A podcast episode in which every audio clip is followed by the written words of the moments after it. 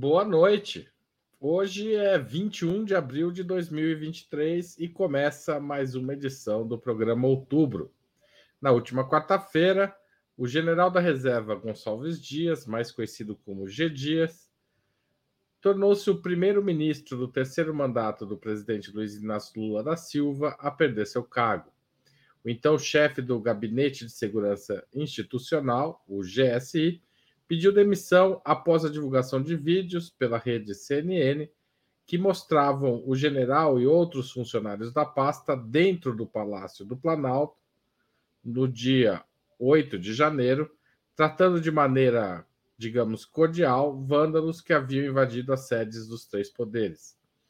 Nesta sexta-feira, G. Dias depôs por cinco horas no inquérito que apura a tentativa de golpe de Estado no começo do ano e o ministro Alexandre de Moraes determinou a quebra do sigilo das imagens que, segundo as notícias e as informações que, que foram divulgadas, inclusive por integrantes do governo ou da liderança do governo, não haviam sido submetidas à análise do presidente pelo GSI. E esse teria sido um dos motivos que levaram o presidente a aceitar rapidamente a demissão do ministro ministro que trabalhou com Lula nos dois primeiros mandatos presidenciais também.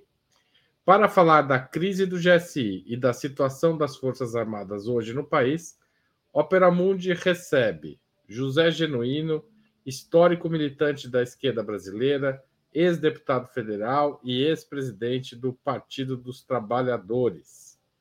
Amanda Harumi, doutoranda do programa de pós-graduação e integração na América Latina, o PROLAN, da Universidade de São Paulo, e secretária executiva da Organização Continental Latino-Americana e Caribenha dos Estudantes. Ela também é integrante da equipe que faz toda segunda-feira o Roda Mundo de Ópera Mundi. E por fim, Gustavo Conde, linguista, formado pela Unicamp, jornalista e fundador do canal do Conde, coordenador de mídias sociais do grupo prerrogativas. Opera Mundi retransmite todas as noites da semana, durante a semana o programa Live do Conde. Em nome de Opera Mundi, eu cumprimento os três convidados. Também informo que faremos o possível para ler eventuais perguntas da audiência, com prioridade aquelas feitas por membros do nosso canal no YouTube, membros pagantes do nosso canal no YouTube, ou que forem acompanhadas de contribuições por super chat e super sticker. Vamos à, à primeira pergunta da noite.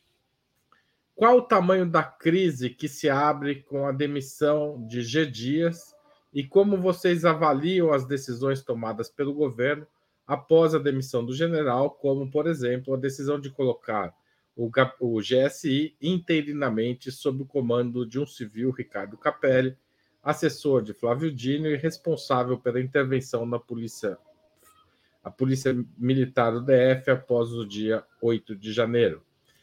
Começo com a pergunta para o Genuíno. Genuíno, você abre a nossa noite.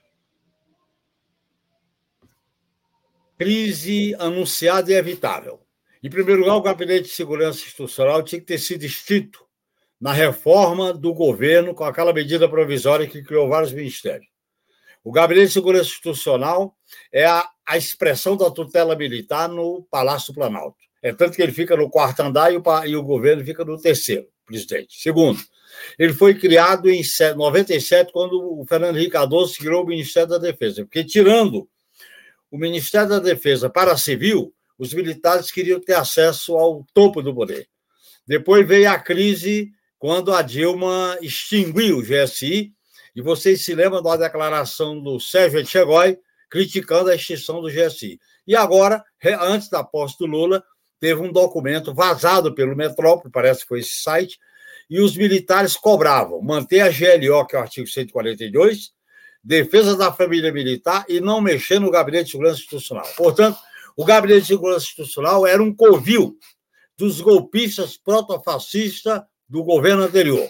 Ele tinha que ter sido extinto, demitir todo mundo, botar a BIM na, na Casa Civil, como o governo já colocou, e se a BIM vai para a Casa Civil, cria uma Casa Militar, com general de divisão, para cuidar da assessoria militar, da segurança militar do presidente da República. Não tem sentido a militarização da inteligência. Quando os militares querem estar no topo, militarizando a inteligência, é uma expressão da tutela. E, lamentavelmente, mesmo o Capelli estando na frente do GSI é positivo, a declaração do Zé Múcio hoje é que nada vai mudar na estrutura do GSI. Isso é um equívoco. Tem que desmilitarizar o Estado brasileiro. E um dos pontos centrais é a área de inteligência. A inteligência, Haroldo, Amanda e Conde, ela se desdobra em três pedaços. Primeiro, você tem a inteligência judicial para processo. Segundo, a inteligência militar de acordo com a Política Nacional de Defesa. Terceiro, a inteligência de Estado para assessorar o presidente da República naquelas questões do chefe de Estado e chefe de governo. Portanto, o GSI só serve para criar problema. Ele tem que ser extinto, no meu modo de entender, no mínimo desmilitarizado mas se ele é desmilitarizado, ele não tem o que fazer lá, porque a ABIN já foi para a Casa Civil. O que, que ele vai fazer lá?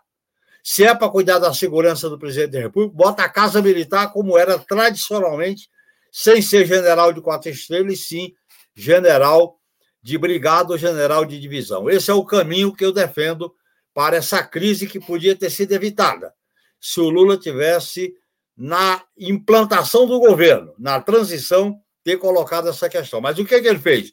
botou o G Dias, que era um general, o G Dias era um, um duplê. Ele era leal ao Lula, mas era leal à corporação. Olha o que, que deu. Não dá. O comandante supremo tem que dirigir principalmente uma área tão sensível como é a área de inteligência. E fazer qualquer conserto para manter o GSI, eu acho que a emenda sai pior do que o soneto. Gustavo Conde já estava aqui mandando ligar o microfone, né, Conde? Vamos lá, vamos lá. Olha, é, saudar todos vocês. Prazer, Amanda, Arumi. É, é, peraí, deixa eu ver se eu acertei o nome. Arumi mesmo, né, Amanda? O Zé Genuíno estava com saudade, Haroldo também, todos que estão assistindo aqui, o público qualificado do Opera Mundi.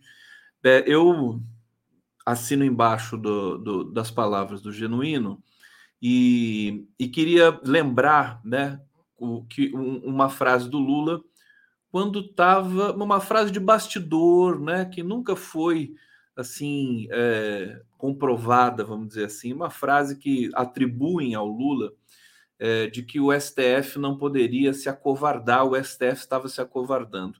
Eu vou trazer essa frase para o presente e dizer o seguinte: o governo Lula não pode se acovardar diante desse processo, é, porque é, eu acho que existe um, um respeito, uma, um, um que, que pa, passa a ser quase que um acovardamento né, muito grande diante de é, desses órgãos estabelecidos, herdados de outros governos, de outros tempos. Quer dizer, tem que ter a coragem de extinguir um, um, um órgão como esse.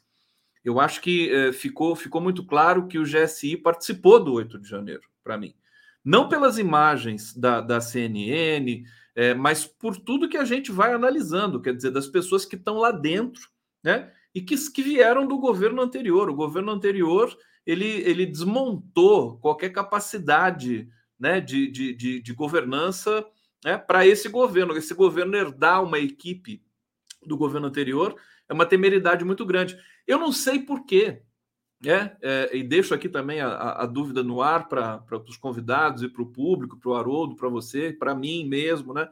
Por que, que não se mexeu nisso? Qual é o qual é o problema? Qual que é a dificuldade, né? De chegar assim e falar, o GSI a partir de hoje não vai existir mais, a gente vai passar, né? O governo é, é, mexeu em toda a estrutura do governo, né?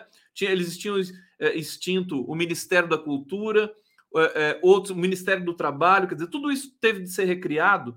Qual a dificuldade de, de, de extinguir é, um órgão como o, o, GSI, que claramente só dá, só tem dado problema? Eu estou muito preocupado, Haroldo, genuíno, Amanda, com a, é, com a falta de inteligência desse governo. O governo ainda não colocou para funcionar um serviço de inteligência à altura. O Brasil é um dos maiores países do mundo Precisa ter um, uma equipe competente. Isso tem a ver com a comunicação também. E de o governo estar tá, é, é, de posse das informações sensíveis. Por exemplo, o próprio vazamento de imagens que nem o presidente teve acesso.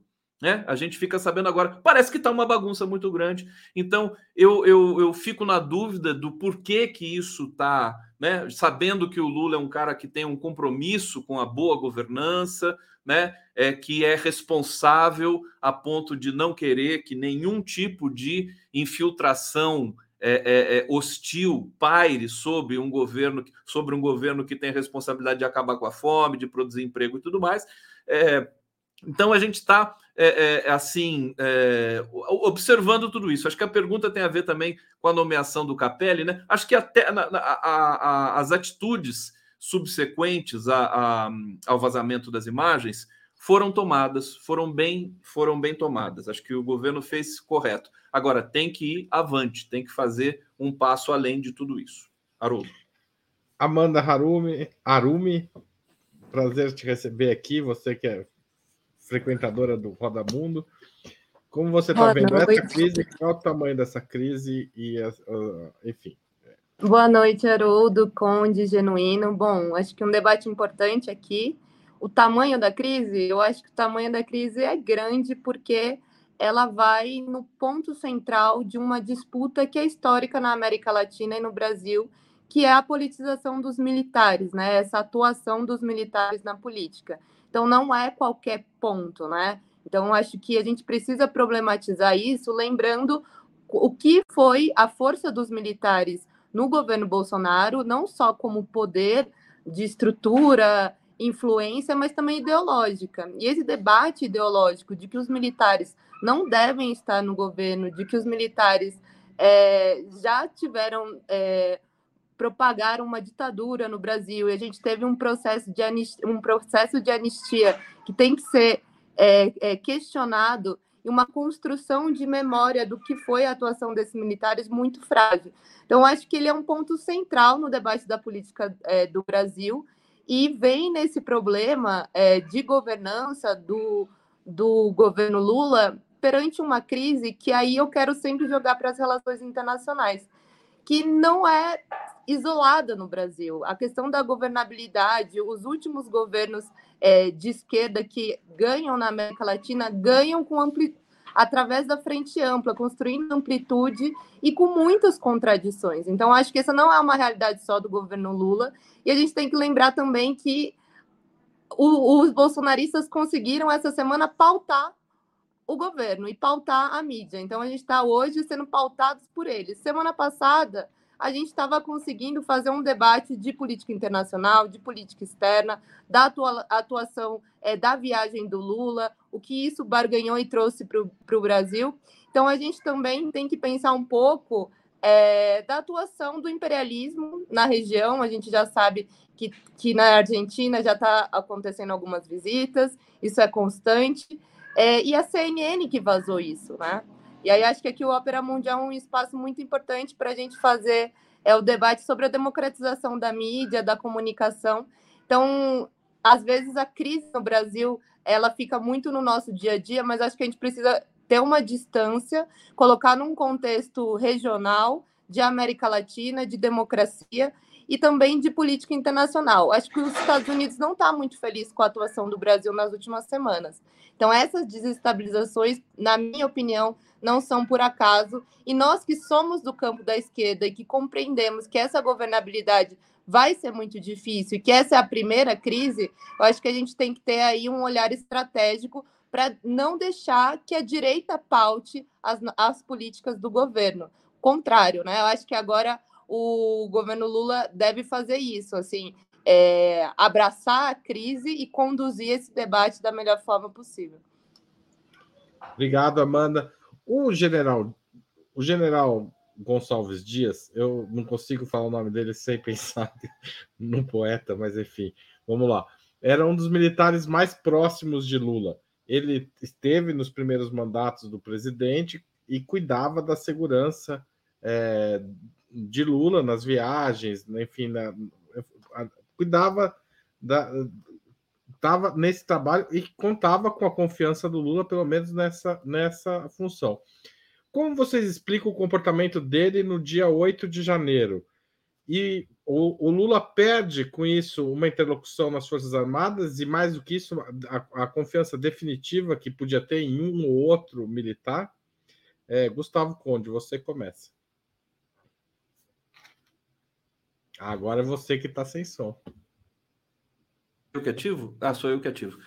É, jogou para mim, Genuíno. Imagina, pensei que o Genuíno ia responder antes aqui para servir de referência para todos nós. Mas vamos lá. A gente vai girando. Sou valente, sou valente. Vamos responder. É, é, olha, eu, eu, eu, sempre achei e, e, sempre fui informado de que o Gonçalves Dias, o general Gonçalves Dias, conhecido como G. Dias, né, era da estrita confiança do presidente Lula, já desde o primeiro mandato do presidente Lula. É, o que para mim justificava a presença dele é, num, num, órgão como o GSI, mas depois de ouvir o Genuíno já, é, é, quer dizer, eu não entendo tão a fundo como o Genuíno essas questões aí do militar, que, que é voltado para a inteligência e tudo mais, qual que. Né, eu, eu já fiquei já fiquei ressabiado com a indicação do Gonçalves Dias para é, é, chefiar o GSI. Acho que foi meio feito de improviso também, porque o, o começo desse governo foi muito turbulento, né? O, é, a gente não pode esquecer que é, o Lula herdou um governo caótico do Bolsonaro, que desorganizou todas, toda a estrutura, aparelhou tudo. Né? É, uma, é um desafio muito grande que vai, vai ocorrer esse, esse risco, esse problema né, de você ser infeliz numa nomeação, de uma nomeação não dar certo, é, etc. Eu acho que o, o a, a, confiança, quer dizer, eu, pelo que eu li é, na, nas mídias aí, a confiança se perdeu, o Lula ficou chateado com, com o que aconteceu, até por gostar do Gonçalves Dias. Eu não sei se a coisa poderia ser avaliada também do ponto de vista pessoal, na amizade entre os dois, acho que não é muito por aí.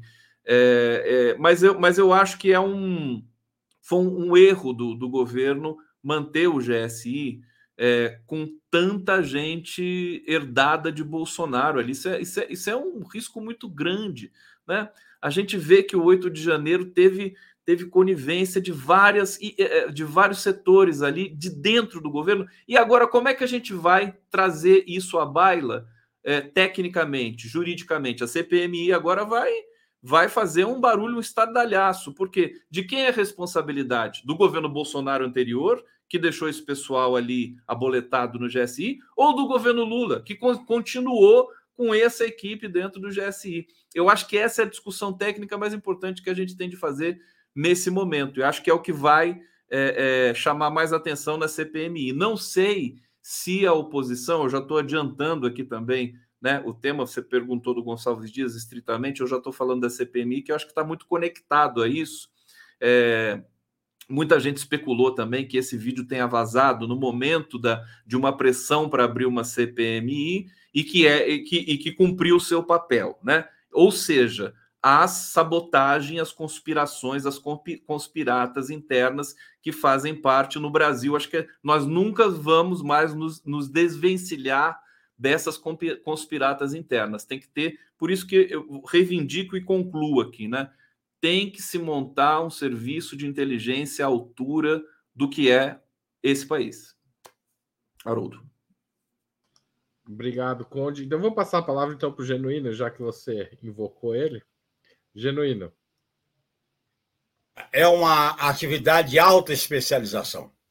O general G. Dias era especialista em segurança do presidente da República, e não em inteligência. Segundo, a inteligência não pode ser ocupada por militar, porque o militar, quando vê a inteligência, ele vê guerra interna, ele vê inimigo, ele vê lapongagem, ele vê fofoca. A inteligência é, uma, é o conhecimento das questões estratégicas do Estado para orientar o presidente da República com informações. Por exemplo, a inteligência para saber o cenário do conflito da Ucrânia, a inteligência para ver o cenário da América do Sul. Inteligência é isso. Agora, muitas vezes, a inteligência veio da ditadura militar e o cachumbo entor... o cachimbo entortou a boca. Porque os militares sempre controlaram a inteligência. Escuta, telefone censurado, é, Caraponga seguindo as pessoas. Então, eu acho que tem que haver uma mudança cultural, uma mudança política. E eu me preocupo, porque essas sugestões foram levadas ao Lula, e o que, que houve, Conde? Pressão dos militares e o Lula fez um acordo para nomear o Múcio. Ele, ele, ele só botou para valer com a, o, o, a, o, comandante, o Arruda, porque o golpe, de, o, a, a intentona de 8 de janeiro. A própria crise bota o Lula a necessidade de tomar uma decisão. Veja bem, eu, eu acho que o G. Dias não estava lá para incentivar a golpista. Agora, é da natureza de um militar que se vê no meio de militares, e tinha militar lá do GSI, o compadrio, ele, ele é leal ao Lula, mas é também leal à corporação. Isso não pode acontecer. O presidente é o comandante supremo, indica e manda.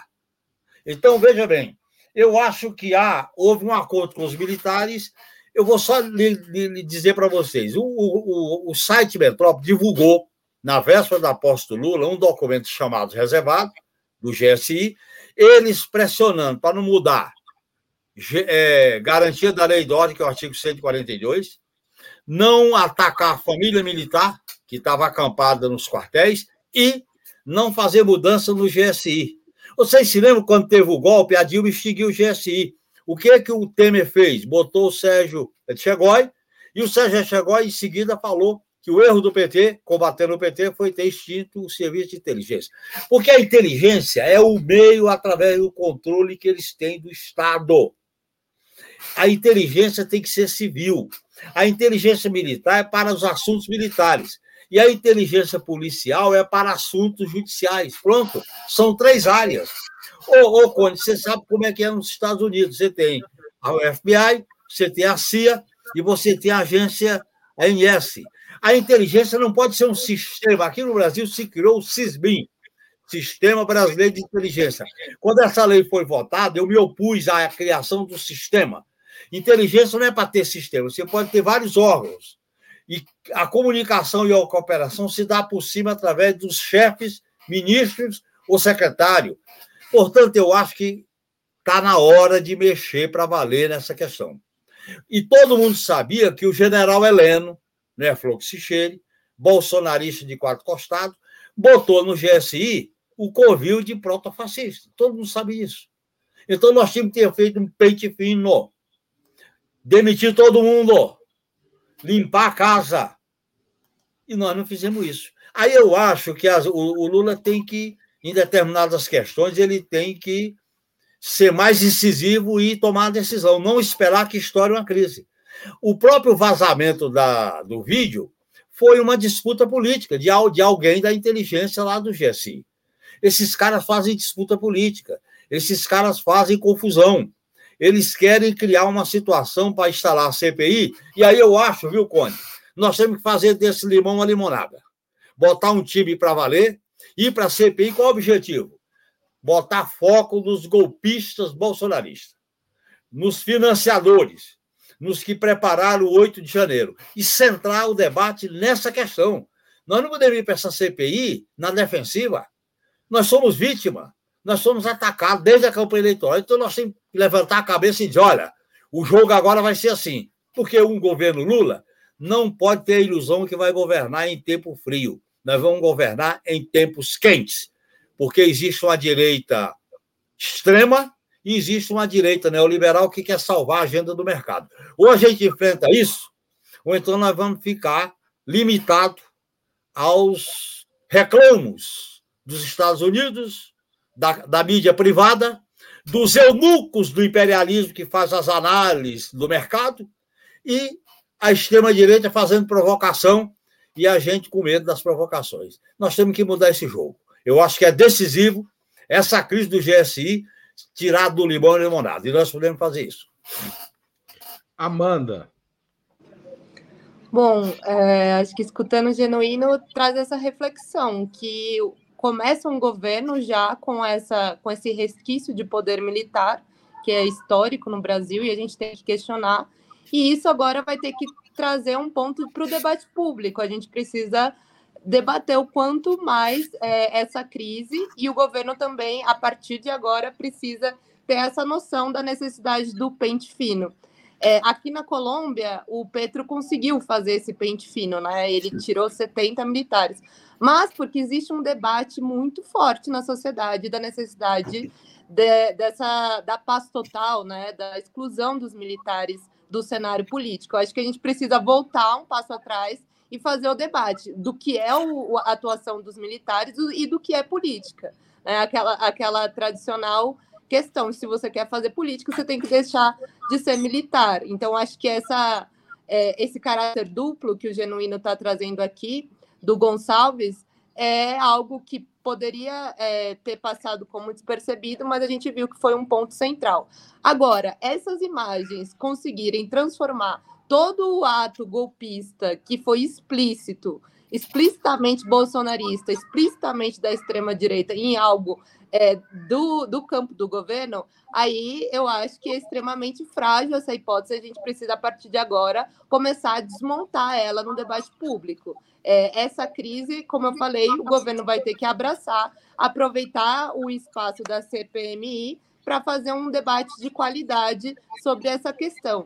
E eu não acho que vai ser a primeira é, crise dentro dessa perspectiva da atuação dos militares. A gente sabe que é, o, financiamento da extrema-direita hoje está fragilizado, né? O bolsonarismo em si. Mas a extrema-direita, como classe, né, como grupo, é quase 50% no Brasil, assim, a ideologia, a narrativa. A gente ganhou num cenário político super apertado. Então, é, a gente precisa estar constantemente fazendo esse debate, e como eu disse, não só no Brasil, na América Latina, essa é a realidade.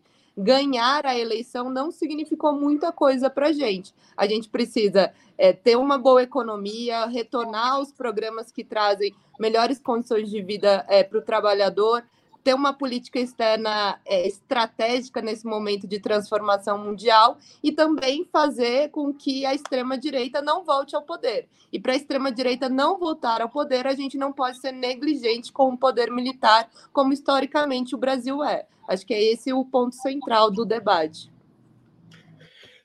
Tá todo mundo querendo falar da CPMI, eu vou é, puxar esse assunto. O, como a Amanda falou, é, nas redes bolsonaristas, essa imagem do general Dias conduzindo os arruaceiros do 8 de janeiro foi interpretada como um sinal de manipulação pelo governo do evento. Como o governo pode combater esse tipo de fake news?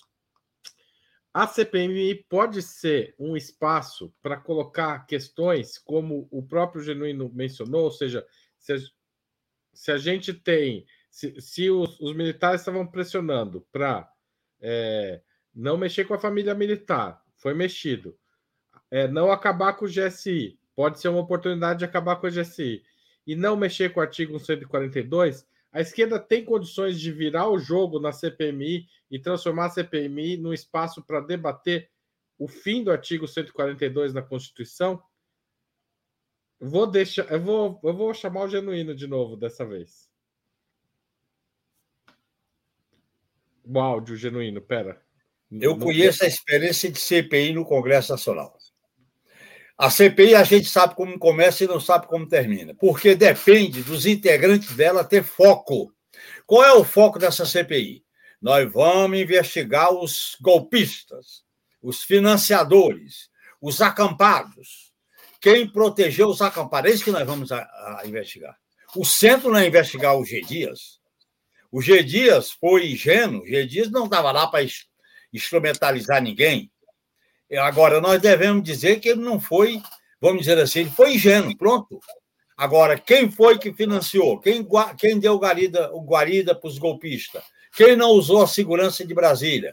E o seu Anderson Torres? E o governador do, do DF?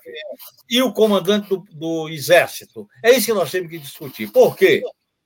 A CPI ela tem, ela é uma oportunidade para a gente produzir uma denúncia contundente sobre os golpistas. Então, o foco é investigar golpistas. G. Dias não é golpista, ele foi ingênuo, mas não é golpista. Segundo, nós vamos focar nos, nos incentivadores, nos financiadores. nos que incentivaram os acampados. Isso é fácil. Terceiro, nós vamos enfrentar os bolsonaristas que querem disputar narrativa. E nós temos que ser mais sagaz e menos ingênuo, porque nós estamos vivendo a era da narrativa.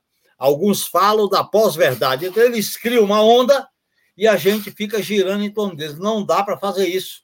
Nós temos que ter um time, um exército de pessoas competentes, que não tenha medo, botar a cara e não ter esse papo, não. Nós não podemos entrar na CPI na defensiva. Nós fomos vítimas.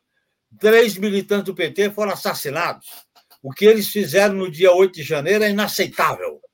E foram os poderes, Lula, o presidente do Supremo e do Congresso Nacional atacados. Isso é o que está em jogo. E, é, então, é isso que nós vamos discutir. E dá para reverter isso e fazer uma disputa para, eu nem diria o 142, mas se a gente da CPI mostrar que a inteligência foi falha, que a inteligência não existiu, que não houve antecipação, que não houve preparação, inteligência é se prevenir, inteligência é se preparar, é se antecipar. E não houve nada disso. Aí nós temos que recolocar na pauta um novo modelo de inteligência para o país. Não é arapongagem, não é fofocagem, não é escuta para perseguir movimento social, não é guerra interna, não é considerar a esquerda inimiga, nem indígenas inimigos, não é. Inteligência não é para fustigar pessoas, inteligência é para você ter conhecimento sobre o cenário, as, as tendências, para onde a coisa caminha. E aí o governo, de posse desse cenário, ele toma a decisão. Se o presidente da República não teve acesso às câmeras, ó, isso é grave, porque se ele não teve acesso às câmeras, como é que ele vai ser, ser assessorado por um órgão de inteligência numa questão tão sensível? Portanto, nós temos que botar o dedo na ferida. Não dá para a gente vacilar nessa questão. Eu participei da elaboração do projeto de lei que criou a BIM. Fui vencido em vários itens eu, por exemplo, fui contra criar o Sistema Brasileiro de Inteligência. E olha bem, Haroldo, Conde e Amanda, quando teve a Satyagarra aqui, do Potógeno, a, a, crise toda foi porque eles usaram funcionários da ABIN para o processo de escuta. Você não pode usar funcionário da ABIN para inteligência judicial, para inquérito, não pode. Os, os servidores da ABIN coletam informações coloca cenários para decisões estratégicas do governo. Nem é coisa de militar. Militar cuida da inteligência para as operações militares, para a Política Nacional de Defesa. E a polícia cuida da inteligência para os processos judiciais. Vamos separar essas coisas. E eu acho que está faltando essa separação. O Collor fez uma coisa boa quando ele foi eleito presidente da República. Ele extinguiu o SNI.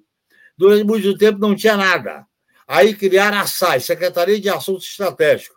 Depois, no lugar da SAI, criaram o Gabinete de Segurança Institucional. E eu repito, o gabinete foi criado para colocar um general de quatro estrelas, porque quando se criou o Ministério da Defesa, os ministros militares se transformaram em comandante do Exército, da Marinha e da Aeronáutica. Então, o Gabinete de Segurança Institucional é o braço da tutela militar no Palácio do Planalto, é tanto que fica no quarto andar e o presidente fica no terceiro.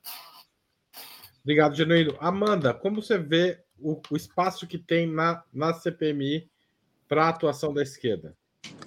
Bom, a gente precisa pautar esse debate político e mostrar que o golpe, essa tentativa de golpe, ela tem toda uma estética bolsonarista de extrema direita, inspirado no Trump, no Capitólio, que é algo que marcou a história da democracia liberal norte-americana, que, é, que é, está sendo investigado, que é um dos é, calos no pé do Trump para tentar novamente uma eleição. Então, tem toda essa perspectiva de que foi uma tentativa de golpe contra é, a vitória do Lula, teve financiamento, não foi algo pequeno, destruiu, né, cometeram inúmeros crimes, e foi um marco importante também que a gente precisa é, conversar, que isso é, desestabilizou quem apoiava o bolsonarismo assim de uma forma leve. Quando viram o quão violento eles eram, como eles não tinham assim nenhum carinho pelo patrimônio do Brasil, pela nossa Constituição, pelos nossos artistas, genuíno. Nenhum escrúpulo, Amanda. Nenhum. Nenhuma vergonha, nenhuma cerimônia. Escancararam tudo. Tiraram a, os protofascistas tiraram a roupa e mostraram as vísceras do Exato. autoritarismo. Quando eles mostraram quão violento eles são, quão agressivos e nada nacionalistas, isso para o debate público foi importante. Eu acho que eles perderam ali é, um espaço que eles estão tentando contornar, dizendo não, na verdade, foi uma manipulação da esquerda comunista, chavista. E aí, para as fake news, existe um mundo imenso de mentiras, né? Eu acho que a imaginação deles a gente não consegue nem projetar o quão é possível. Então, agora, é, fazer um debate com responsabilidade e entender a capacidade que eles têm nas redes sociais e o quão é, distante a gente está do povo é, nesse caráter de comunicação. É, eu acho que eu, a, a, semana que teve a questão da, da Shen, das compras, a gente teve uma desestabilização por conta disso, que eu acho que é um debate pequeno, é, mas os grupos de WhatsApp da classe média brasileira estavam assim a mil contra o governo Lula. Então a gente tem que estar tá muito prestar muita atenção e fazer esse debate com qualidade. E eu acho que a governança do Brasil, assim, o governo Lula é, conseguir avançar, vai depender da gente conseguir avançar no debate é, popular e das ruas. Então, assim, eu vendo aqui a experiência colombiana, a gente não vai poder sair das ruas, a gente tem que se manter em disputa na nossa democracia, porque essa vitória é, não nos garante muitas coisas. Conde, a questão da CPMI, qual é o espaço que tem para atuarmos? O Conde. Peraí, peraí, desculpa. Só Mandar um abraço para o Breno Altman aqui. É, essa pergunta acho que o Genuíno pode respondê-la. É, depois, eu acho né? que essa eu, deix, eu ia deixar para depois da sua fala, mas vamos antecipar. Genuíno, é, eu acho que é uma pergunta técnica. A CPI pode investigar militares da ativa? Claro que pode. Aliás, essa questão já foi resolvida pelo Supremo, Haroldo. O Supremo decidiu que os militares têm que ser investigados pela Justiça Federal. 80 militares já foram ouvidos. Três generais, um de quatro estrelas e dois de três estrelas. Inclusive o vice-comandante do GSI, no general, é, quando o general Heleno.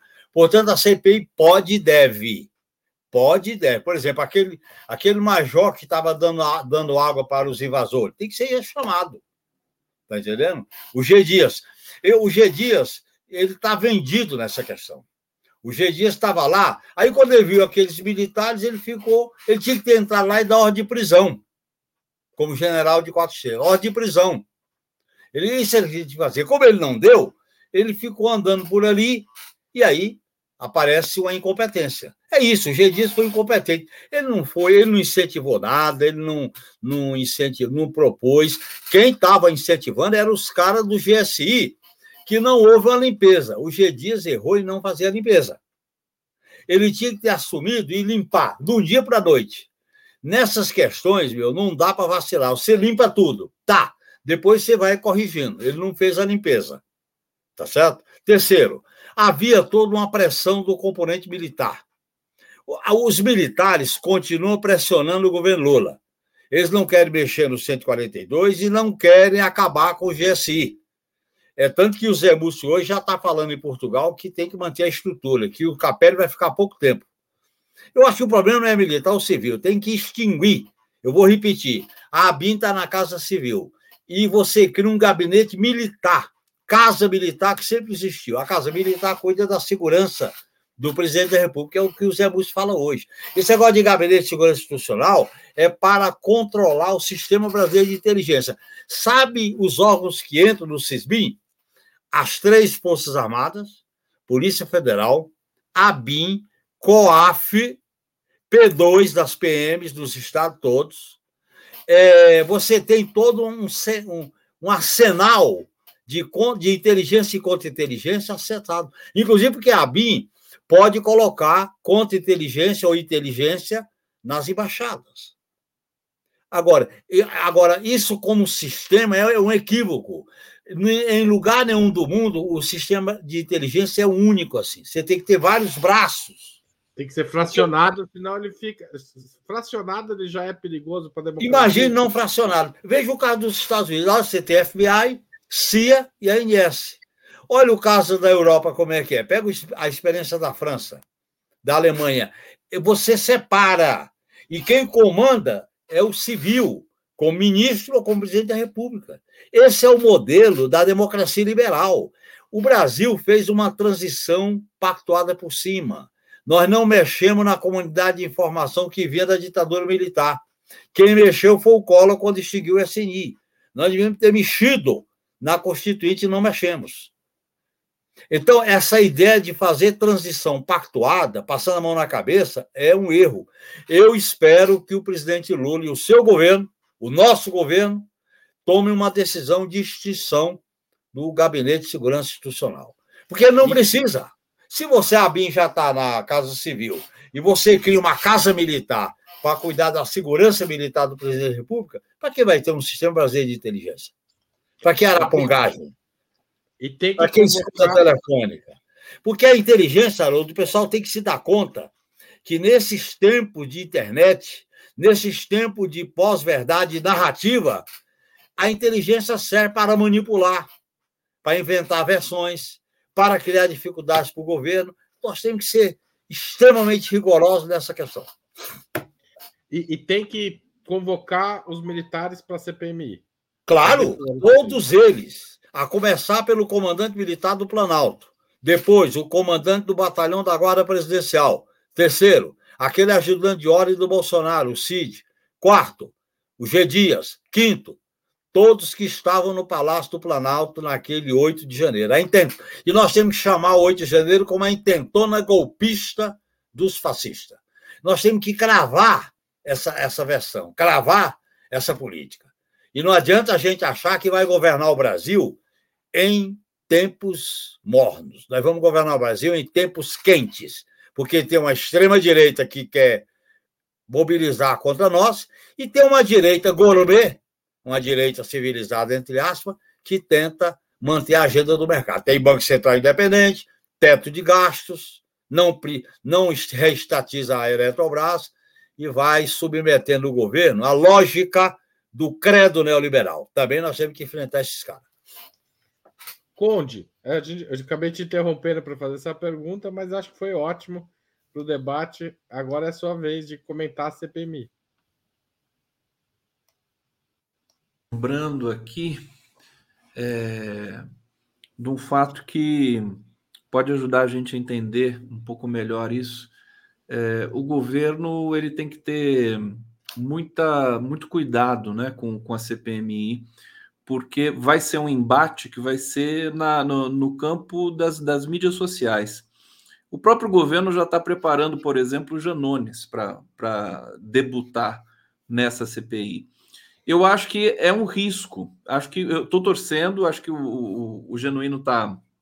E muita gente está apostando que o governo vai fazer uma limonada. O próprio Alexandre Padilha falou muitas vezes em padical nessa tese é, de que o, o, o 8 de janeiro, né? Intentona golpista, também concordo com o Genuíno. Se começar a chamar de 8 de janeiro, 8 de janeiro, vai acabar virando uma data comemorativa, né? 8 de janeiro, né? Tem que chamar do nome, pelo, pelo nome mesmo é, é, eles vão tentar cravar essa narrativa. E eles não têm pudores. Esse é o detalhe, né? A extrema-direita vai fazer uma guerrilha digital junto com a CPI, é para isso que eles estão querendo. E a esquerda tem pudores, porque tem ética, né? Pelo menos ali na, na, na num primeiro momento. Vamos ver como é que vai ser a performance do, do Janones ali. Eu acho que a coisa também se coloca do, da seguinte maneira, Haroldo, é, é, Genuíno e Amanda. É, no fim das contas, é, é, sempre o dinheiro no Brasil, né? É sempre, são sempre as elites, é sempre o capital. A gente está vendo agora os veículos hegemônicos de comunicação criminalizarem de uma maneira absurda o MST. A gente vê a própria hesitação do governo em defender o MST, que foi uma das entidades mais importantes do Brasil na pandemia. Doou 6 mil toneladas de alimentos, apoiou, ajudou a eleger o Lula. E eu estou vendo um, um, pouco de ingratidão nesse momento, porque eles estão fazendo é, é, ocupações democráticas pelo país. E estou vendo essa coisa se inverter muito rapidamente. E qual que é o meu medo? É que o, o governo use o mesmo dispositivo de aspas, acovardamento, no, no, caso do MST, isso não quer desagradar a imprensa, não quer desagradar, é a votação do arcabouço, fica todo mundo esperando ali para não. Sabe, eh, o, o, PT tem um pouco isso, né? E a esquerda brasileira tem um pouco. Ela quer fazer parte do clube, às vezes, né? Assim, a Globo quer participar, dar entrevista para a Globo, e a Globo está lá demonizando o MST de novo. A CNN, Lula deu entrevista para o William Vac da CNN, está lá demonizando o MST e plantando praticamente, quase que como uma sabotagem, essa é, fazendo essa interpretação extravagante de que o general Dias, Gonçalves Dias, é, teve participação nesse, nesse, nessa intentona golpista. Como o, o Genuíno relatou para a gente aqui, ele foi ingênuo, né? Ele chegou lá, acho que para minimizar os danos, né? Tirar as pessoas. A, a gente se esquece também que a gente está lidando com pessoas com alto grau de, de, de, de dificuldades mentais, né? De periculosidade, de alto grau de periculosidade. De periculosidade. Quer dizer, você, você não vai chegar no, nesse pessoal todo e. e imagina se, se, se, as autoridades usassem de violência. Ah. Teve, um, teve um, um, um, militar do, do GSI que disse o seguinte: é, eu tinha que fazer voz de prisão, mas eu estava sozinho e tinha 40 pessoas ali. Como é que eu ia fazer isso sozinho com 40 pessoas? Então, é, eu acho que a CPMI pode sim ser uma grande limonada. O governo tem competência para isso, mas não pode se acovardar. Né? Claro. Tem que ir com tudo. Desculpa, pode falar. Não, eu acho que tem que ir com tudo, Code, porque nós não temos outra saída. A CPI vai ser instalada. Se ela vai ser instalada, nós não podemos lá abafar. Nós temos que, olha, é que vocês querem? Então vamos tirar a roupa Vamos mostrar, deixar os golpistas nu. Vamos ver. Acampados. Quem pagou os ônibus? Quem financiou isso? Quem financiou aquilo? Vamos lá. Isso é o problema. Você não, não pode entrar na CPI com bom mocismo. Você tem que entrar na CPI como se fosse uma guerra. Olha, eu vou dar um exemplo. Quando teve a CPI do Collor, teve uma hora que eles ameaçaram puxar a vida privada dos membros da CPI da oposição. Aí nós fizemos uma reunião fechada. Pessoal, quem é que bota o sigilo bancário e fiscal aqui na mesa? Quem não botar, maneira. Todo mundo diz, nós vamos para o pau. É isso. Eles fazem uma guerra, nós não vamos fazer guerra, nós vamos fazer confrontação democrática com altivez e, e autonomia e independência.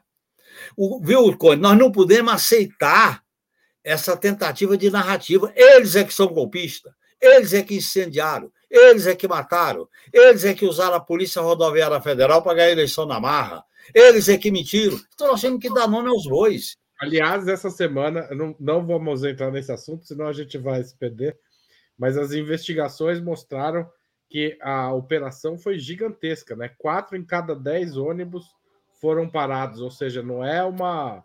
Não foi uma operaçãozinha, não, para atrapalhar a votação, foi uma operação gigantesca. Aliás, uma hora a gente tem que voltar nisso aqui.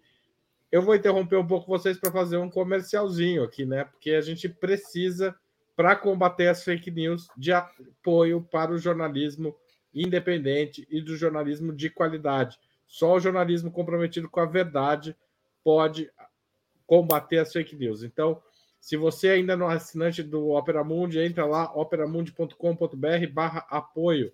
Tem vários planos, tem um que cabe no seu bolso.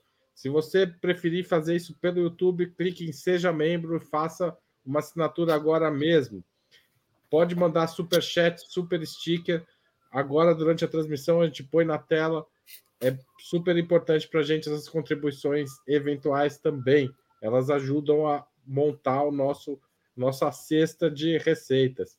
Assim como você pode também mandar um faleu demais se estiver assistindo um programa gravado ou mandar um Pix. O nosso, a nossa chave Pix fica o tempo todo aí na tela, mas ela está aqui agora em dois lugares, então não dá para errar. apoia.operamundi.com.br. Ela fica ainda mais bonita no seu aplicativo bancário. Toda vez que você pagar uma conta, passa lá e também deixa um pouquinho para o Operamundi que a gente vai fazer bom uso. É, essa pergunta no começo do governo, não foram poucos os que defenderam que Lula deveria passar para a reserva todo o alto comando das Forças Armadas e adotar como principal critério de escolha dos seus assessores militares o compromisso com a democracia e com a despolitização dos nossos exércitos, espelhando-se na decisão de Gustavo Petro, presidente da Colômbia. A demissão de G. Dias abre espaço para Lula adotar posições mais duras contra o golpismo militar? Começo pela Amanda, que está lá na Colômbia e está vendo isso de perto. Bom, é, eu acho que a gente comparar países na América Latina é sempre importante, mas a conjuntura da Colômbia é muito diferente. É, a Colômbia, na, na, realidade, o Petro foi eleito para desconstruir essa lógica militar de décadas que existe na Colômbia, que é a lógica do conflito armado, do paramilitarismo, é, da narcopolítica. Então, ele tinha um debate muito sólido e ele tinha que fazer isso de fato para conseguir governar, porque a, a, é a, o primeiro governo de esquerda, de centro-esquerda da história da Colômbia. Então, eu acredito que existe um acúmulo do debate nacional das ruas. Então, lembrando que é, aqui na Colômbia tiveram dois estalidos sociais, 2019 e 2021, de 50 dias da população indo para as ruas contra essa política, contra a política da extrema-direita, contra a política da lógica militar. Então, para ele governar, ele precisava fazer esse pente fino é, no, no seu governo, mas ele tinha o acúmulo da sociedade para fazer isso. Se ele não fizesse, essa própria, esse próprio levante popular que levou ele à presidência iria questionar que caminho ele estaria tomando. O governo do Gustavo Petro também é um governo de amplitude, aqui chamado Pacto Histórico, né? que foi uma, uma articulação de movimentos sociais, partidos políticos muito ampla mesmo, para levar o Petro à vitória. Então, é um governo que também tem lidado com contradições. É, não é fácil a governabilidade do Gustavo Petro aqui, mas ele tem. Eu acho que os colombianos eles ao contrário do que a gente está fazendo no Brasil, eles são muito bons na comunicação, eles são muito bons em dizer o que estão fazendo. Então, o que, que o governo do Gustavo Petro está fazendo? A paz total. Esse é o objetivo do Petro, paz total. Então, ele quer acabar né, com o conflito das Farc, né, que já foi assinado o acordo de paz, mas não foi implementado, do ELN e de diversos grupos dissidentes dessas duas guerrilhas. Então, eles comunicam muito bem qual é o caminho que o governo quer e essa lógica de paz total, ela tem um apelo social importante, porque a sociedade não quer mais viver o conflito, o conflito armado, toda essa lógica da violência. Então, é, trazer é, um objetivo para o governo, eu acho que é muito importante. E para mim, qual deveria ser o objetivo do governo Lula hoje? Economia, né? trazer a qualidade de vida para os trabalhadores e combater a extrema-direita. A gente precisa combater a extrema-direita. A extrema-direita não pode mais voltar a governar o Brasil, porque ela trouxe danos é, irreparáveis, né? Vidas foram perdidas. Eu estava dando uma aula para estudantes de é, Instituto Federal e um dos alunos trouxe o discurso da extrema direita como se fosse permitido e eu disse não. A extrema direita ela foi genocida, ela foi criminosa governando o nosso país. A gente não pode aceitar como se fosse uma oposição. Então, acho que essa é uma tarefa política que a gente precisa entender como política. Então, para além da democracia liberal, para além das nossas instâncias que a gente tem em Brasília, a gente precisa fazer política no Brasil e isso a gente tem que fazer nas ruas também. Obrigado, Amanda. É... Conde, você que está aplaudindo, continue.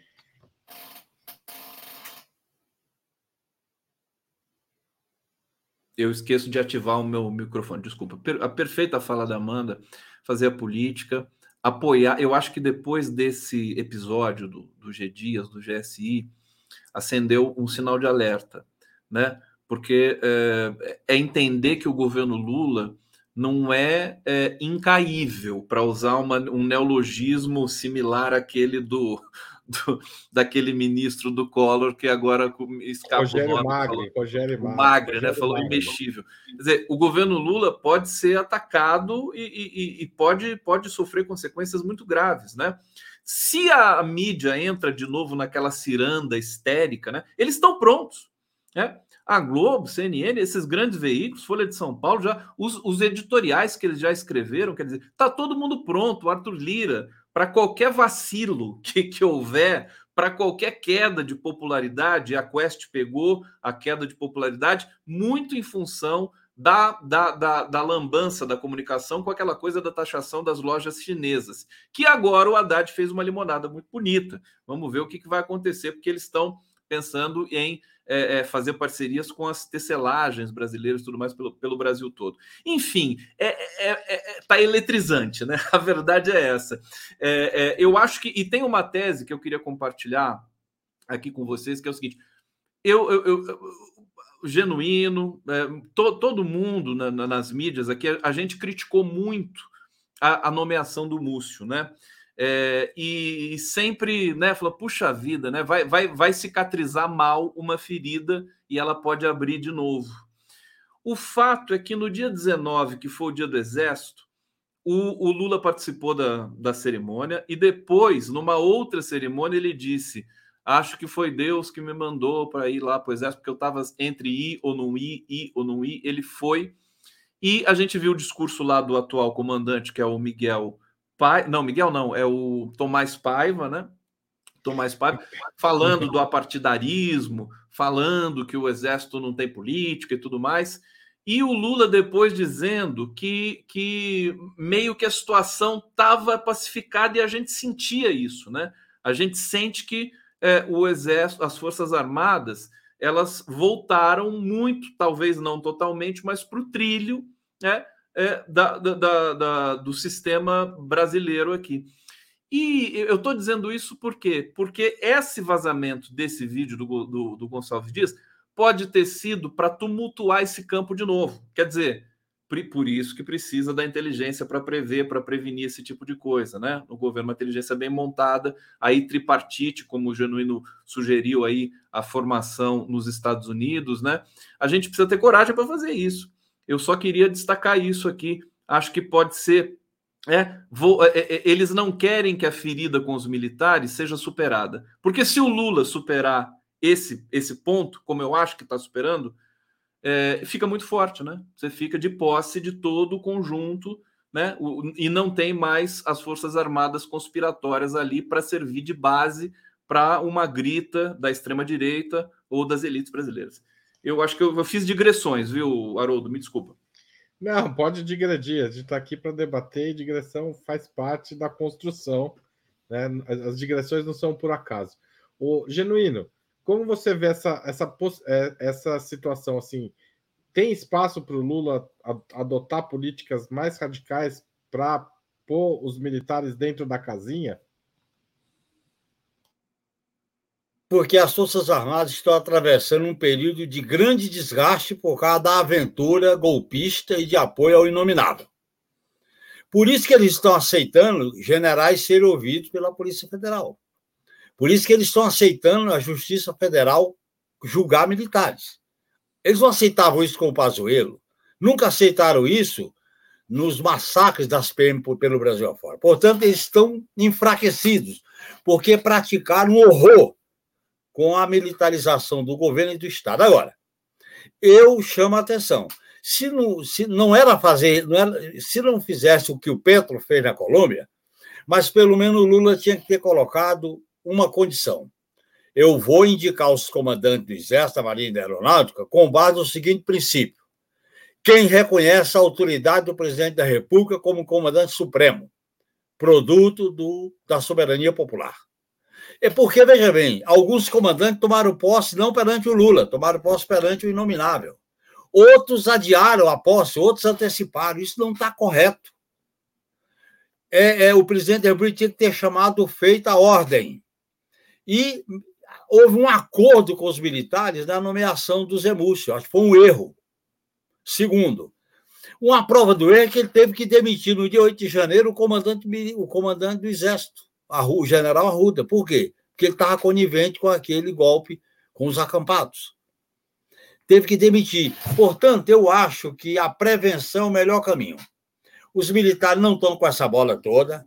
Os militares participaram de uma aventura que desgastou a imagem deles.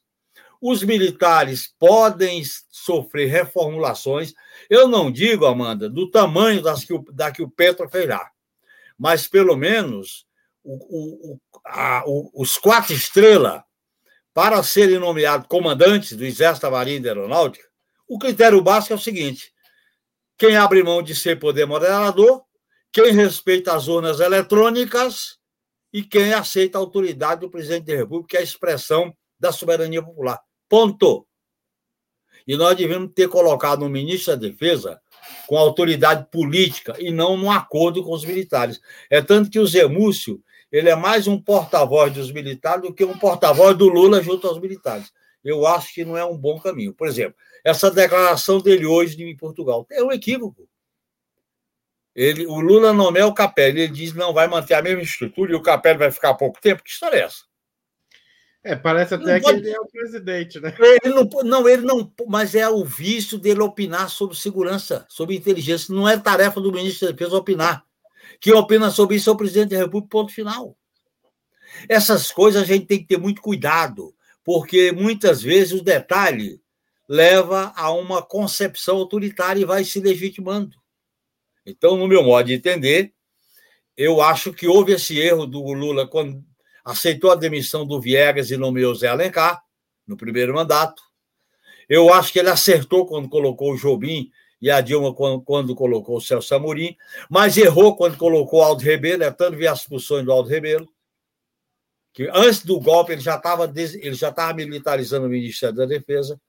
Portanto, nós temos que ter um cuidado muito grande. Não se trata de revanchismo, não se trata de ressentimento, se trata de memória. E os militares brasileiros sempre se comportaram como dono do Estado e dono da pátria. E não aceita a subordinação ao poder civil. Ver isso. A arrogância, a petulância, a maneira como eles incentivam o golpe. Botaram dois generais no gabinete do presidente do Supremo. O general Vilas Boas fez Twitter eles encheram o Palácio Planalto de general, militarizaram. Esse é um problema. E, e, diante de um governo que fez isso, nós tínhamos que ter atuado com maior rigor na desbolsonarização das Forças Armadas. Não é só a despolitização, é a despolitização e a desbolsonarização. Mas não mas tem que avançar para o passo seguinte. Por exemplo, a justiça militar não pode continuar existindo como tal. A discussão da, da Previdência, a discussão da, do aparato de defesa no país, não pode ser isso. Como é que você vai falar em defesa nacional com 700 mil pessoas morrendo de Covid? Defesa nacional é parceria com os países vizinhos da América do Sul, que nós não temos conflito.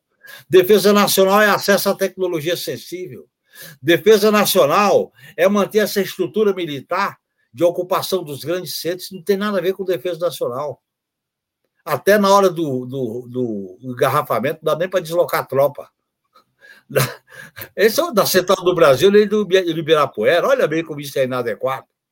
Então, tem que haver uma reformulação. Eu acho que as Forças Armadas têm um papel importante numa política dissuasória, numa política de pronto emprego, mas tem que ser enxuta. Tem muito militar no Rio de Janeiro, tem muito militar em Porto Alegre, em Rio Grande do Sul. É na época da guerra contra a Argentina que é uma coisa superada. É, essa, essa, essas, esse purão tem que passar por mudança mais profunda. Eu acho que a gente devia ter feito mais quando a gente governou no primeiro mandato. E agora nós temos uma chance porque eles praticaram uma aventura do tamanho da tragédia que o país mergulhou durante quatro anos. E eles têm culpa no cartório. A culpa não é só do inominável, não, é culpa deles. Eu ainda quero falar da Argentina, mas eu preciso fazer uma pergunta que veio do debate de hoje, que é: José Múcio é hoje um fator que atrapalha esse processo de desbolsonarização do governo e do Estado brasileiro, especialmente nas Forças Armadas? Eu vou, como o Genuíno acabou de falar, vou deixar ele por último agora. Vou começar com a Amanda de novo. Amanda. Bom, se ele tem continuar tendo esse posicionamento é, de sobrepor né, as decisões políticas do governo e querer manter o lugar dos militares, acredito que sim. Eu acho que esse é um ponto central é o espaço dos militares. A gente sabe que foram eles que é, deram suporte ao governo Bolsonaro e, gente, não só o governo, né, mas as esquemas de corrupção, há muitos problemas na estrutura do Estado que agora é que estão vindo à tona. Então, esse debate precisa ser muito bem feito. Tá certo. É, Conde. Olha, é, o Múcio, eu, eu, eu, ia comentar isso, né? A gente criticou muito quando o Múcio foi nomeado, mas é, o que, que aconteceu? É, eu achei que a situação com os militares ela evoluiu positivamente para aquilo que a gente pretende para o Estado Democrático de Direito. E, e, e sabendo da, da habilidade do Lula para esse tipo de ações, né? É, eu até fiz uma, uma espécie de meia-culpa, né? Falei, talvez tenha sido uma boa é, opção do Lula nomear uma figura com o perfil do Múcio, dadas as possibilidades ali naquele momento. É, o fato é que, quando o Múcio se manifesta, tudo estraga, né? Ele não pode se manifestar. Quando ele, ele enuncia qualquer coisa, é um desastre. E quando ele estava desaparecido, quietinho, as coisas estavam evoluindo bem. Vamos torcer para que ele retorne a esse estado de silêncio, porque ele fica ali como uma espécie de garantia, né, para os militares assim não acharem que estão sendo que tem um, um, mundo completamente novo e hostil diante deles, né? Agora, eu acho que mais adiante o Lula vai ter de rever currículo, de rever posicionamento, de entender, tem que ter um projeto de país robusto à altura daquilo que a gente merece. Isso foi dito na campanha. Então, é, tem que entregar também, né? Eu acho que é nesse sentido, e nesse sentido, quer dizer, se, se a pergunta é mais em cima do Múcio, mas eu, eu senti que a, a situação com as Forças Armadas estava tá, tava bem encaminhada, sempre com, sempre com aquele grão de sal que a gente tem, né? É, e que agora deu uma desequilibrada em função dessa, desse vídeo que vazou. Tá certo, genuíno. José Olha, não é a pessoa que eu indicaria. E não estou fazendo julgamento pessoal, porque ele é o representante dos militares no governo. Tinha que ser o contrário. O ministro da Defesa é o representante do poder civil no aparelho militar. Inverte essa lógica. É assim nas democracias consolidadas. Segundo, ele tem que enquadrar politicamente os militares. Não são os militares que solicitam ele como correio de transmissão para o governo. Ele enquadra, ele decide. Olha, existe uma lei, Conde, Amanda e Igor. Militar, quando militar isso vale para a esquerda e para a direita. Militar que tem arma, quando você não manda, eles mandam em você. Não tem meio termo. Portanto, eu acho que tem que ter comando, diretriz, orientação e cobrança. Por quê? O militar ele é comandado pelo poder civil. Aliás, o velho Mao Tse Tung tinha uma frase célebre: a política comanda a ponta do fuzil. Quem comanda militar é a política. Isso vale para a esquerda ou para a direita. E quando você, quem tem a arma e tem o monopólio da violência, comanda a política, a gente sabe aonde é que se termina na ditadura. E aí, no Brasil, nós temos uma história. A República foi golpe militar. As seis constituições republicanas falam da tutela com lei e ordem. E há um, uma concepção autoritária deles se consider, considerarem dona, donas do Estado e ter o monopólio do patriotismo, a pátria. Veja bem a, a, o que eles aprontaram no, no 7 de setembro de 2021 e no 7 de setembro de 2022. Isso não é papel da Força Armada. Enquanto, Conde, o mundo está discutindo o papel da guerra, eles estão discutindo aqui no Brasil o papel da urna eletrônica. Não tem condições. Isso é uma desmoralização o papel do míssil, o papel do espaço aéreo, o papel dos drones, o que existe tanque hoje na guerra moderna, aí se está discutindo aqui acampamentos em frente aos quartéis. Ah, não dá, né, Conde?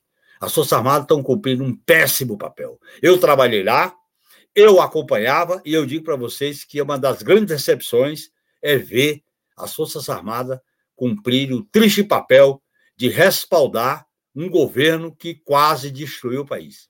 A saúde, a educação, a Amazônia, o Pantanal, a soberania, as políticas sociais por aí afora, com o aval deles. Isso não dá, né? Quer dizer, nós temos que fazer um ajuste de conta. Não é o ressentimento, nem, nem o, o revanchismo. É a memória, porque a memória é transformadora. Esquecer a memória é um grande equívoco para a esquerda. Nós cometemos esse equívoco da transição da ditadura para a democracia. Como disse o Chico Teixeira, o passado não passa, ele fica recalcado e volta à tona depois. Esse é o problema. Obrigado, Genuíno. A gente é, estourou aqui já o tempo, mas eu não vou encerrar esse programa sem perguntar sobre o que está acontecendo na Argentina. Né? É, hoje, o presidente argentino, Alberto Fernandes, que amarga uma, problemas com a popularidade, baixa popularidade e dificuldades na condição da economia, anunciou que não vai disputar a reeleição. Qual é o impacto dessa decisão e o que ela diz a Lula e ao governo brasileiro? Eu começo com a Amanda de novo. Bom, é, eu não fiquei muito surpresa com isso. É, eu fui para a Argentina faz uns 15 dias e todo mundo já comentava que o Fernandes não tinha chances alguma. É, o cenário político da Argentina está um pouco assustador, gente. É difícil a gente fazer comparações, mas é meio Brasil 2018, assim. É, ninguém sabe quem são os nomes. O governo do Fernandes é como se o. É pior até, mas era como se o Lula fosse vice do Alckmin. Só que o Alckmin ainda governou o estado de São Paulo várias vezes, né? O Fernandes nunca teve essa governabilidade. Então, a atuação dele foi muito difícil, é, teve várias fragilidades, inclusive algumas disputas com a própria Cristina. A Cristina é o nome mais forte, mas ela também não confirma a sua candidatura, porque tem as questões também muito parecidas é, com a Lava Jato. Lá. E o que me preocupa é que eu acreditava que a extrema-direita não tinha chances na Argentina, porque lá tem um processo de memória é, sobre o que foi a ditadura muito forte, mas o Javier Milei, que é um, um, um cara assim meio bucalha, assim, meio que fala com a juventude, Bitcoin, essas, essas questões assim da extrema-direita, está com 11,8% e tem crescido bastante. Então, assim, é um cenário preocupante, onde a gente não tem nomes certos, a gente tem os nomes que não vão ser. O Macri, que também não tem chance, o Fernandes, que não tem chance, a Cristina, que tem esses problemas judiciais, mas que é o, o nome mais forte que leva as pessoas é, para as ruas. Tem o Sérgio Massa, que é o tipo ministro da Economia, um super-ministro. Eu diria que é um peronista de direita, porque a Argentina a gente não fala nem direita nem esquerda, é peronismo, né? Então é um peronismo meio da direita, então é um cenário complexo da Argentina. Para comparar com o Brasil, eu diria que é Brasil 2018. Tá certo. Então você não está preocupada com o futuro do Brasil, está preocupada com o presente da Argentina, é isso? É, não, com certeza vai impactar o futuro do Brasil, mas não sei o que a gente pode esperar de lá. Genuíno.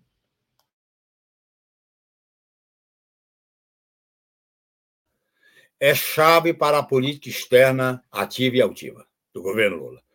E essa eleição na Argentina é chave.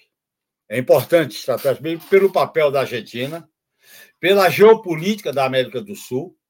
Eu acho que tem três, quatro países que são determinantes: é Brasil, Argentina, Colômbia e México. A partir daí você desloca o poder. E eu acho que essa coisa da Argentina é preocupante.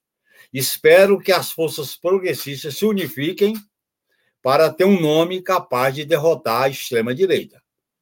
E eu acho que essa tarefa exige muito, porque a América do Sul hoje passou integração política, enfrenta governo de direita, governo de centro-direita, governos progressistas, pero né? E governos à esquerda, como o nosso aqui, como a Bolívia e esse esforço da Colômbia. Eu acho que a integração tem que estender o manto, o seu manto em todos eles, independente das diferenças, porque é impossível se pensar numa geopolítica mundial sem a integração do continente sul-americano. A América do Sul é, uma, é o subcontinente mais rico em minérios, como agora o lítio, nióbio, ouro, petróleo no, no Atlântico, área agriculturável, proteína animal e vegetal e água doce que são as questões carentes no mundo. Portanto, nós temos que apostar na integração sul-americana e dar todo o apoio às forças progressistas que estão disputando o processo político eleitoral, como no caso da Argentina. Gustavo Conte. Olha só, é, é só mandar para a Argentina o Palmeira, que foi aí o, o, o publicitário da campanha do Lula, para quem for candidato da esquerda lá, que está resolvido, viu? Genuíno, Amanda. E, e, o apoio do Lula também é importante. Vocês sabem que o Lula teve um papel importantíssimo na eleição do, do Alberto Fernandes, né? Claro. A ponto, a ponto do Alberto Fernandes, na comemoração, eles gritarem Lula livre lá na, na Argentina. Foi uma coisa, foi um acontecimento. É, eu, e, e, você vê como é importante a gente ter inteligência, né? Se, se tivesse uma inteligência que se preze, a gente estaria com né, o governo, não a gente, né, mas o governo estaria com informações importantes sobre a Argentina, respeitando a soberania da Argentina e tudo mais, mas com informes, né? Informes para saber. Hoje eu, eu conversei com uma cientista política e ela disse que a direita argentina está dividida, né? Tem a extrema direita que a Amanda mencionou aí, o Melim, né? Esse candidato, é, e, e, e, a direita com o Macri parece que o Macri não vai encarar é, é, e a esquerda precisa ter uma unidade, né? Então eu estou é, observando, achei a posição do Alberto Fernandes é, interessante, me lembrou a posição da Cristina Kirchner quando também abandonou a, a né? ela não quis ser candidata, cabeça de chapa, porque tá, tinha lá uma lava-jato na Argentina, que a gente viu o que aconteceu depois. Eu torço muito para Cristina Kirchner conseguir ser candidata eu acho que ela pode conseguir, né? É, é, de, dependendo do que acontecer na justiça aí. É, vamos acompanhar. O, o, o, Genuíno deu toda a, a chave da questão. Né? A diplomacia altiva e ativa do Celso Amorim nunca foi tão necessário, né, Genuíno? Claro. Tá, o mundo está muito mais a cara do Celso Amorim hoje, do Lula, né? Do é o mundo multipolar. É o mundo é multipolar. É... Que vem o mundo multipolar. E abaixo os Estados Unidos e a OTAN. é isso aí. É isso aí. Então é isso, Haroldo, querido. Gente, eu queria agradecer o debate de hoje. Tivemos uma audiência bacana aqui é, para esse feriado. Obrigado pela disposição de vocês debaterem conosco no feriado e obrigado a todo mundo que comentou. O debate foi quentíssimo no chat também. E, e até a semana que vem. Valeu, valeu, pessoal. Tchau, tchau. Valeu, gente. Abração.